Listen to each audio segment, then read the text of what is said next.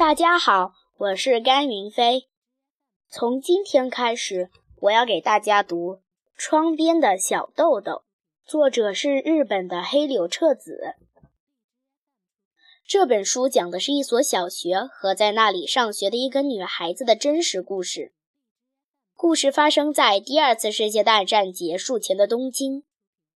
第一章：第一次来到车站。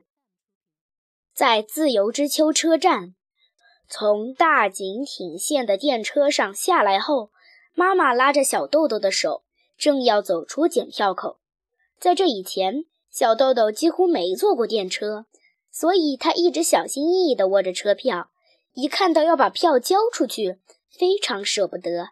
于是他对检票的大叔说：“这张票我留下来行吗？”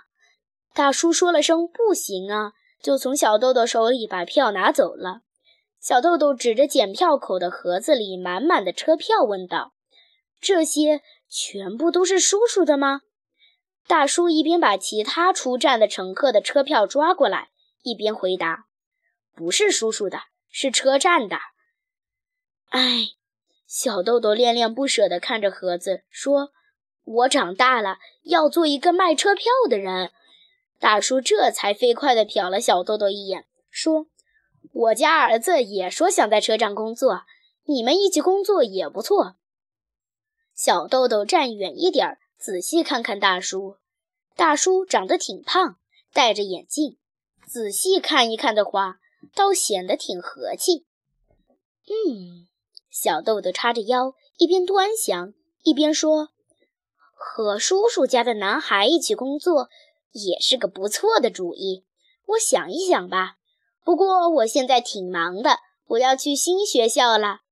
说完，小豆豆跑向等在一边的妈妈，说：“我打算做一个售票员。”妈妈却一点儿也没有吃惊的样子，说：“不过你不是说要做间谍吗？这可怎么办好呢？”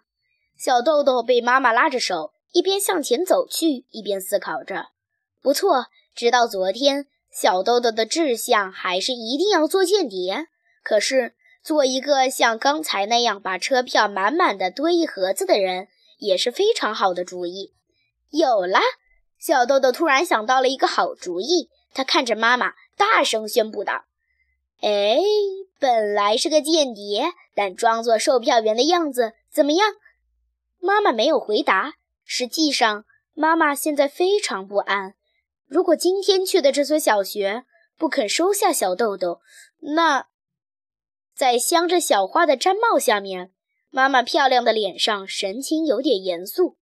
她看着小豆豆，小豆豆在马路上蹦蹦跳跳，嘴里还快言快语地说着什么。